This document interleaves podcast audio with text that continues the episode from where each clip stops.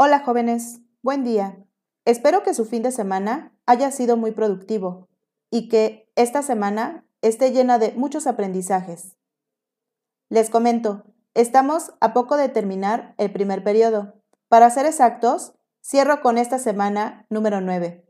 No sin antes comentarles que aquellos alumnos y alumnas que no hayan entregado alguna actividad, lo hagan antes del 23 del presente mes, como ya lo había mencionado en el tablón de Classroom.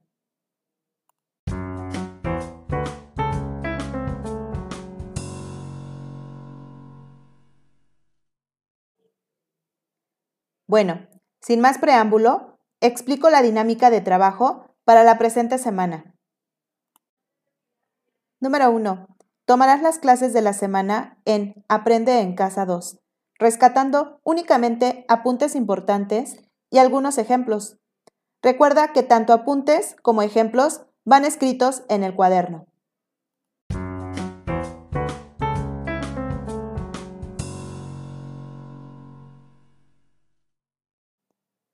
Número 2. Toma captura de tus apuntes, de preferencia que sea una captura por día. Ah, y por favor, que sea una captura clara tomada a la luz del día.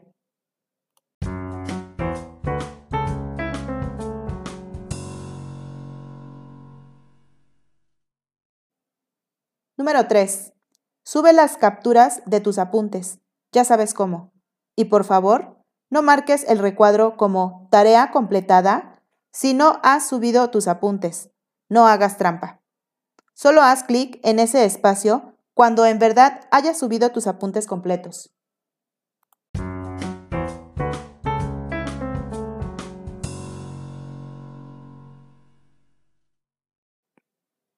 Número 4.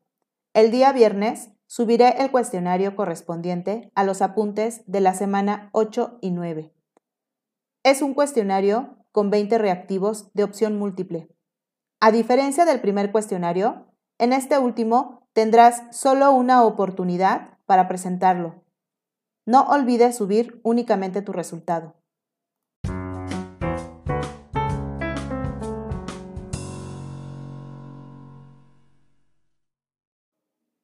Número 5. Recuerda que para todas las actividades y apuntes hay fecha límite de entrega.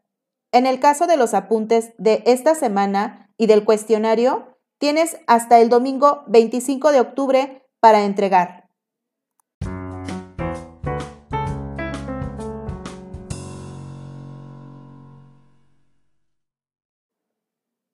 Y para finalizar, no olvides revisar los enlaces adjuntos que he subido a este espacio.